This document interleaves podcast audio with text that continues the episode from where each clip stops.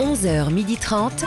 Anne Romanoff, ça fait du bien sur Europe 1. C'est donc la journée des droits de la femme et il y en a qui disent Oh, ça va, hein, c'est bon, MeToo, euh, MeToo inceste, les violences faites aux femmes. Eh, eh, vous n'avez pas l'impression que vous en faites un peu trop Ben non, on n'en fait pas trop parce que les problèmes perdurent. Eh ouais. La preuve, les victimes réussissent à peine à parler que déjà on leur demande de se taire.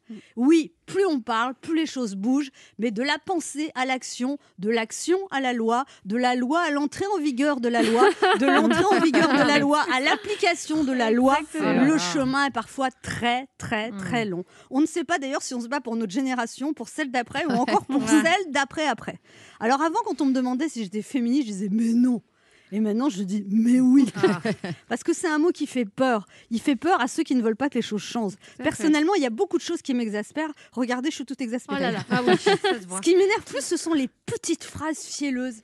Euh, vous pensez qu'il existe un humour Ah. féminin Bouh. Pourquoi vous ne demandez pas aux hommes s'il existe un humour masculin? L'humour, c'est comme ça. un ange, ça n'a pas de sexe. Oh, joli. Il y a toutes ces inégalités dans le langage. Un homme qui saute sur tout ce qui bouge, c'est un séducteur. Une femme qui bouge sur tout ce qui saute, c'est une salope, une garce, une fille intéressée, une arriviste. Oui, quand une femme couche avec quelqu'un de puissant, elle est forcément intéressée. Ouais. Un homme qui couche avec une femme puissante, il sait bien mener sa barque. Ouais, ça. Un homme qui a des sautes d'humeur au boulot, c'est qu'il a du caractère. Il se laisse pas marcher sur les pieds. Une femme qui pique une petite crise au boulot, elle est mal baisée, déséquilibrée, hystérique, caractérielle.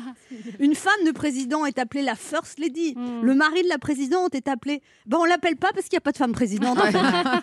Je me souviens qu'au début de ma carrière, j'avais appelé un cabaret pour passer une audition.